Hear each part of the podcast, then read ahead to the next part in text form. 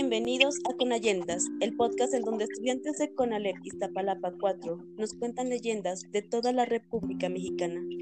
En esta ocasión tenemos a Fernando y a Janet. Buenas noches chicos, ¿cómo están? Buenas noches. Buenas noches. Bien, estamos bien. Qué bueno. Oiga, platíquenos de dónde es y cómo se llama su leyenda. Es de Zacatecas y se llama La Filarmónica. Adelante, cuando quieran, chicos. Aquella mañana de 1600 todo era entusiasmo y alegría en la quinta llamada Villa de Rosas, pues era esperada con ansias la llegada de sus nuevos moradores, el bizarro capitán don Jorge Temiño de Bañuelos y su bellísima esposa Perla Santini, hija de un musculoso italiano que acaba de morir en Veracruz. La única condición que había puesto la gentil esposada para dejar aquellas hermosas tierras y a vivir a esta barranca fue que viviera alejada de toda la sociedad por razón de su luz. Y el enamorado esposo le mandó construir la villa de muros de la naciente ciudad. Estaba construida en medio de un jardín cubierto de rosas, de ahí ese poético nombre, una suerte de cantera rosa amorosamente labrada cuyos surtidores murmuraban dulcemente y en, y en torno muchas palomas blancas disfrutaban el paisaje. Los salones majestuosamente amueblados al estilo de aquella época y en el salón principal un hermoso piano, pues que la joven señora amaba con pasión la música. En fin, la mansión era un estuche digno de tan hermosa perla. Cuando la litera llegó frente a la quinta, se abrió la verja de hierro forjado y salieron en tropel los amigos a recibir a los desposados. Los subordinados estaban formados en las enredadas calles del jardín y entre ellos entraron los jóvenes seguidos por un cortejo y pisando una alfombra de de, hojas de rosa. Perla agradeció emocionada las muestras de cariño de sus amigos y servidores. Tuvo para todos palabras dulces, sinceras y en su corazón prometió ser feliz y hacer el bien a todos los que la rodeaban. Al día siguiente, la risa cristalina de Perla se escuchaba por la quinta y su voz maravillosa acompañada del piano cantaba bellas canciones de su país. El capitán se creía transportado al paraíso, mas su dicha fue de poca duración. Un mes después, el enamorado esposo fue llevado a combatir a los indios Xochitila, que se habían amotinado y tuvo que partir con el corazón destrozado, dejando a Perla sumida en la mayor desesperación. Dejó un guardia al mando de su amigo, al mando de un amigo muy adicto que lo juró cuidar celosamente a su tesoro.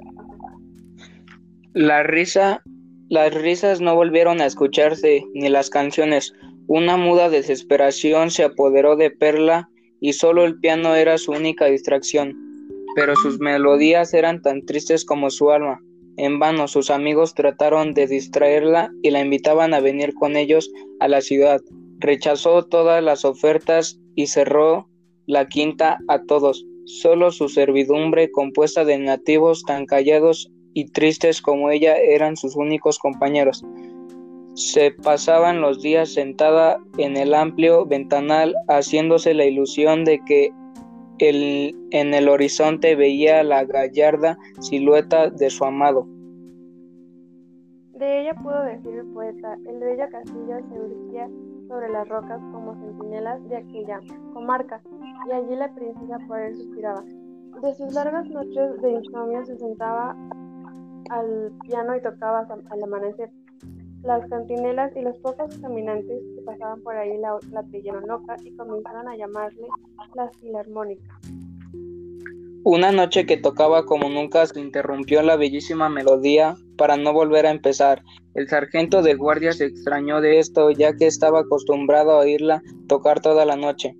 Al día siguiente su camarera la encontró muerta sobre el piano como un lirio tronchado por el vendaval. Días después llegó la noticia que el valiente capitán don Jorge Temiño de Bañuelos había perecido en el ataque a los indios sublevados. La fecha y hora coincidían con la de la muerte de su adorada Perla. Los parientes cercanos del capitán heredaron sus bienes. Solo la villa nadie la quiso ocupar por un temor supersticioso. Así quedó abandonada. Los rosales se agotaron, los pájaros y las palomas huyeron. Los caminantes que pasaban un viaje nocturno hacia las minas aseguraban que después de la medianoche se iluminaba el ventanal y una música maravillosa se escuchaba, hasta que al rayar el alba se, apagaba la luz y un tristísimo lamento repercutió hasta, hasta muy lejos. El nombre de Villa de Rosas quedó olvidado. Ahora le siguen llamando la Filarmónica.